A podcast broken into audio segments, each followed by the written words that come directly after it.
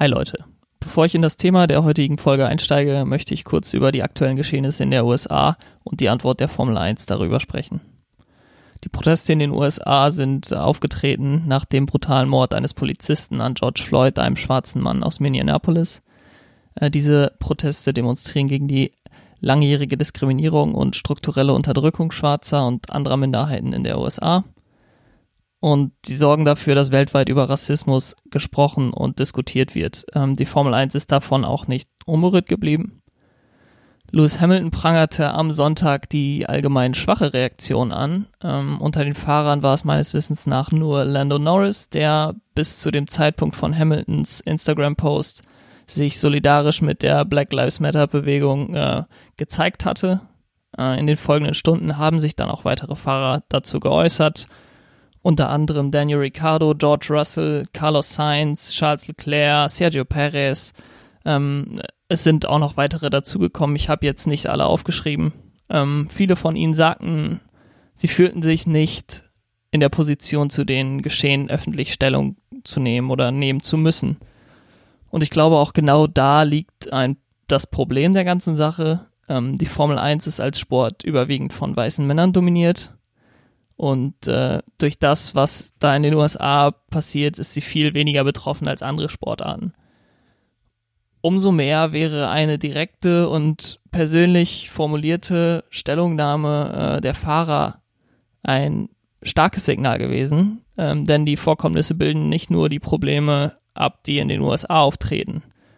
Rassismus ist und bleibt weltweit ein Problem.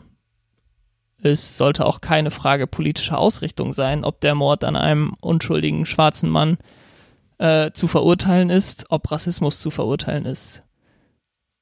Es sollte auch keine Frage sein, äh, ob man als weißer, erfolgreicher Mann mit einer globalen Plattform eine eindeutige Stellung in Bezug auf Rassismus beziehen sollte. Dass äh, viele Akteure des Formel-1-Zirkuses dafür den Hinweis des erfolgreichsten äh, farbigen Formel-1-Fahrers aller Zeiten brauchten, ist ein schwaches Zeichen. Die neue Generation von Formel-1-Fahrern stellt sich progressiv dar, hat dank der neuen Vermarktungsstrategie der Formel 1 eine deutlich größere Plattform als alle Generationen zuvor. Ähm, wenn sie diese jedoch zur eigenen Vermarktung nur nutzen und ihre Stimme nicht erheben, um soziale äh, Ungerechtigkeit anzuprangern, dann ist die Formel 1 noch wirklich weit weg davon, äh, Fortschritte auf dem Gebiet zu machen wir können froh sein, in Lewis Hamilton eine starke Stimme an der Spitze des Fahrerfelds zu haben. Und ich hoffe, und es muss die Formel 1 auch so sehen ähm, und diese Stimme verstärken, ähm, sodass diese an die junge Generation weitergegeben wird, sodass die Formel 1, die sich ja seit Jahren Internationalität auf die Fahne schreibt, ihre weltweite Plattform für mehr einsetzt als nur das Einstreichen großer Antrittsgagen. Soweit erstmal meine Einschätzung zu der ganzen Gele Angelegenheit. Ähm, das wollte ich kurz loswerden und nicht einfach unbesprochen un äh, vorbeiziehen lassen. Kommen wir jetzt zur dritten Folge meines Podcasts. Herzlich willkommen.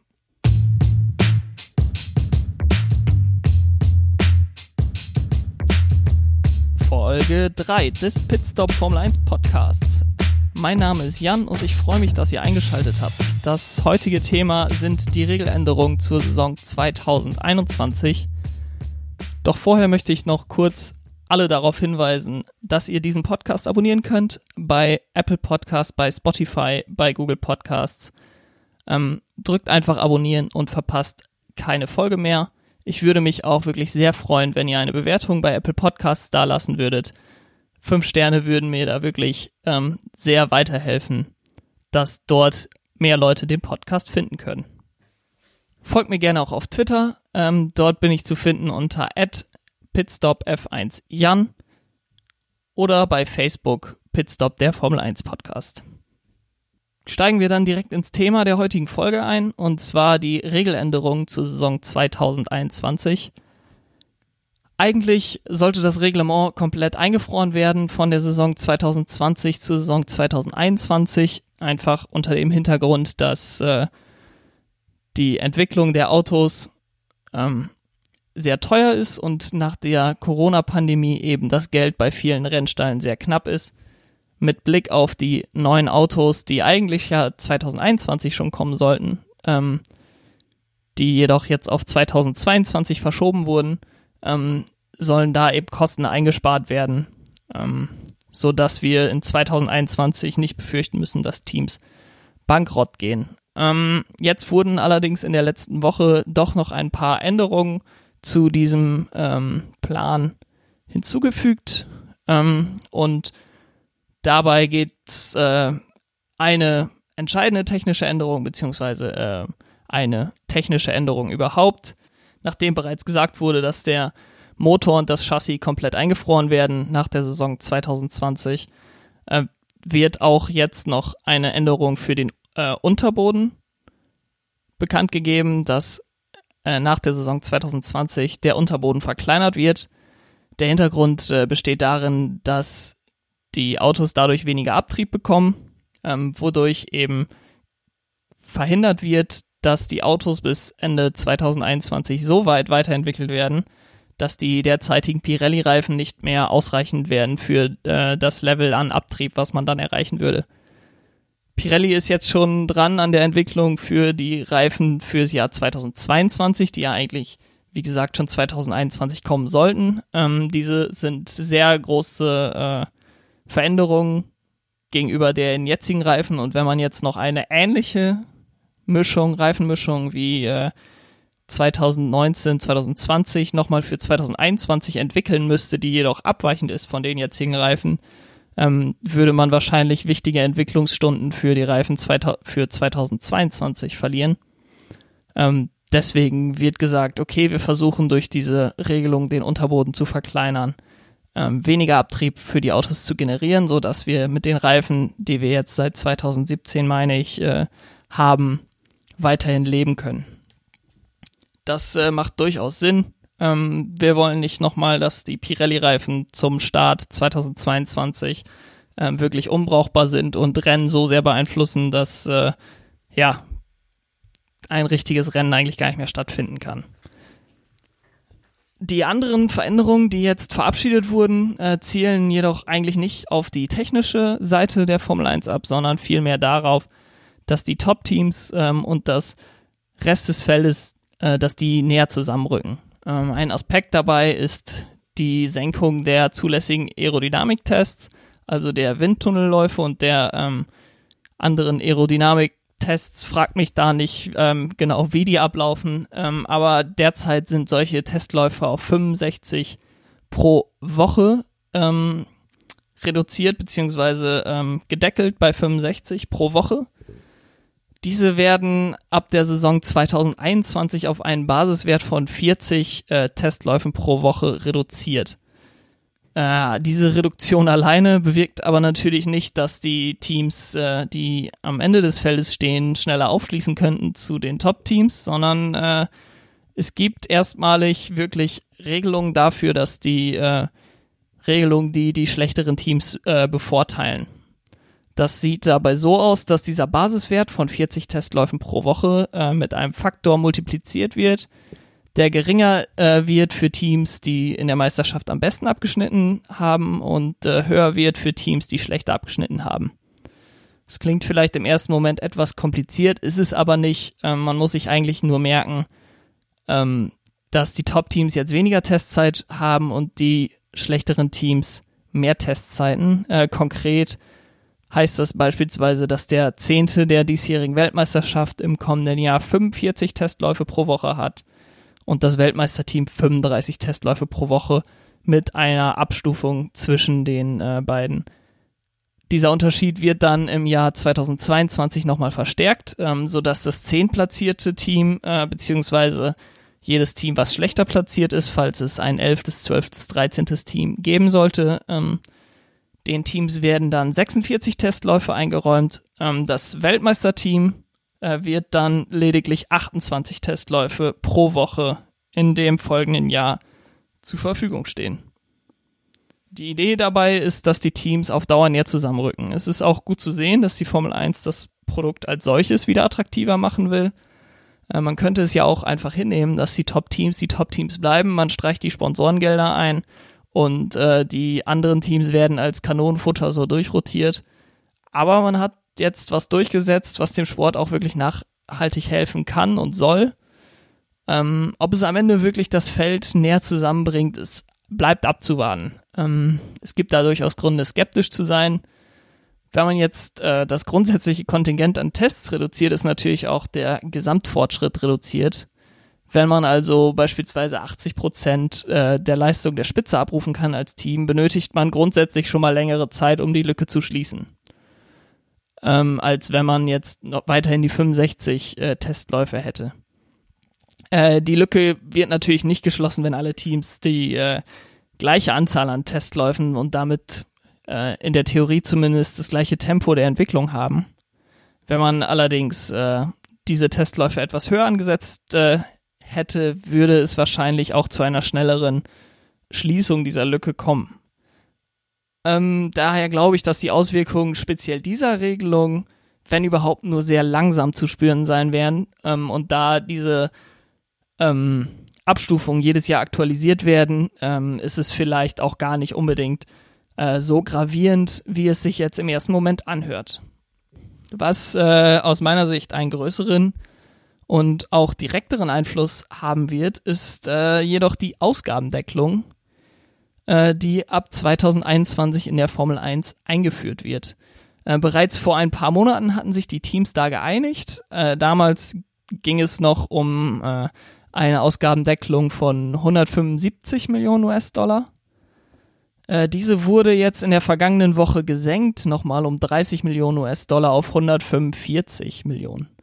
Ähm, das sind ungefähr 130 Millionen Euro, um das einmal so in Relation zu setzen. Ähm, und diese gilt dann für das Jahr 2021. Für das Jahr 2022 wird es dann nochmal gesenkt auf 140 Millionen US-Dollar beziehungsweise auf 135 Millionen US-Dollar im Jahr 2023. Ähm, das ist aus meiner Sicht ein sehr sinnvoller Schritt, diese Ausgabendeckelung. Ähm, der Wert, dass der jetzt gesenkt wurde, hängt natürlich äh, eng mit der Corona-Pandemie zusammen, dass die Teams einfach äh, einen geringeren Rahmen, geringeren Spielraum haben. Ähm, aber es ist insofern auch ein wichtiger Schritt, überhaupt eine Kostendeckelung einzuführen. Ähm, denn man stoppt so die positive Rückkopplung, die es im jetzigen Format gibt. Ähm, positive Rückkopplung in der Formel 1, das äh, wird in einem YouTube-Video äh, vom YouTuber Chainbear wunderbar erklärt. Ich äh, empfehle dieses Video sehr. Es heißt Positive Feedback Loops, The Problem That's Breaking F1 from the Inside. Ähm, wenn man sich da nochmal genauer darüber informieren will, also klare Empfehlung.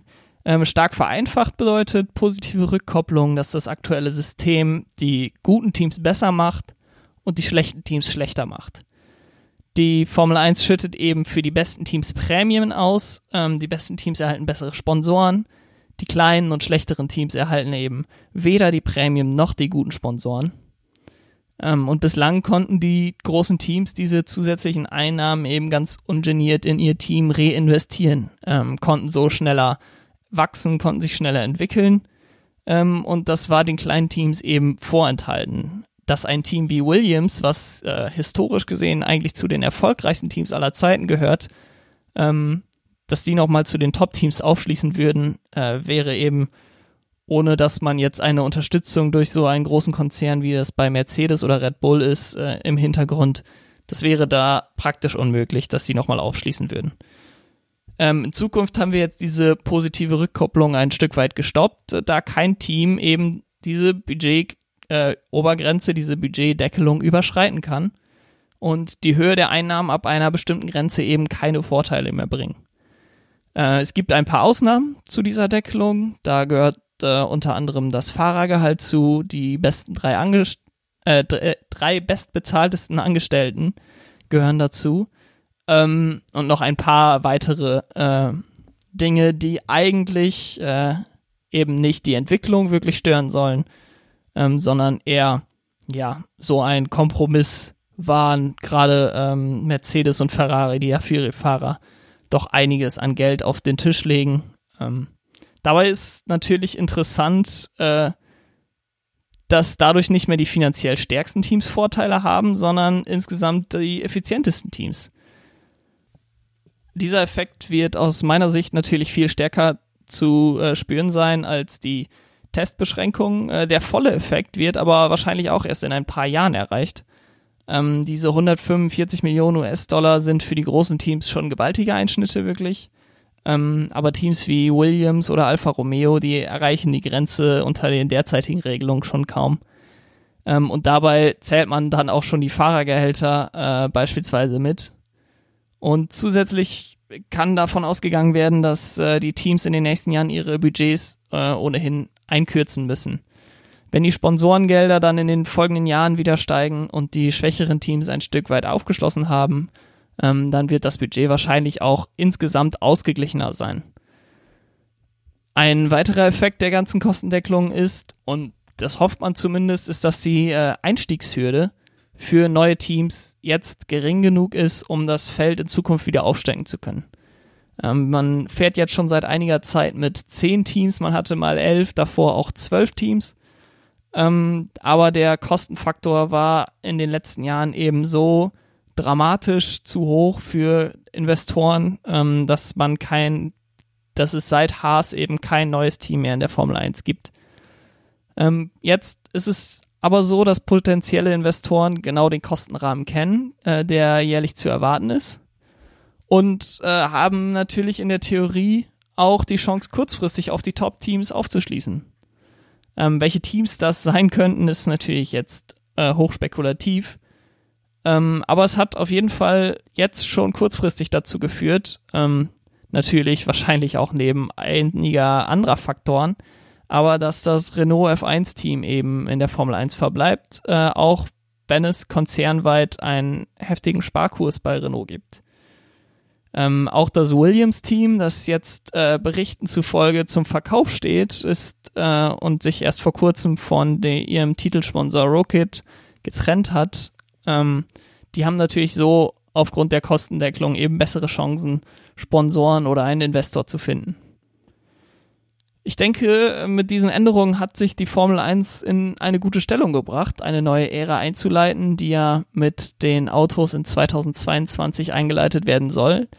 Äh, man hat jetzt so eine kleine Pufferphase im Jahr 2021, ähm, sodass man dann 2022 wirklich in diese neue Ära starten kann. Ähm, die sinkenden Kosten führen dazu, dass effiziente Teams eben am besten darstellen und nicht die finanziell stärksten Teams ich glaube, da wird es bei einigen Teams, die äh, in den letzten Jahren nicht unbedingt ähm, gut hausgehalten haben mit ihrem Geld, ein böses Erwachen geben. Ich denke da an Ferrari, ich denke da auch an Renault. Ähm, ich glaube, da wurde äh, in den letzten Jahren viel nach dem Motto viel hilft viel gearbeitet, ähm, während andere Teams wie Haas oder Racing Point wirklich immer schon äh, mit begrenzten Budgets das meiste aus ihren Autos rausgeholt haben.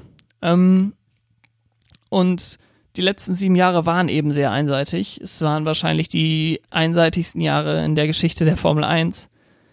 Und es war jetzt auch allerhöchste Zeit, dass eingegriffen wird. Ähm, für jetzt noch größere und schnellere Änderungen ähm, steht sich die Formel 1 leider weiterhin selber im Weg. Ähm, die Teams haben noch volle Kontrolle über die Regeländerung und einzelne Teams haben dabei das Recht, Vetos einzulegen ähm, diese Kostendeckelung, dass die nochmal um 30 Millionen runtergesetzt wurde.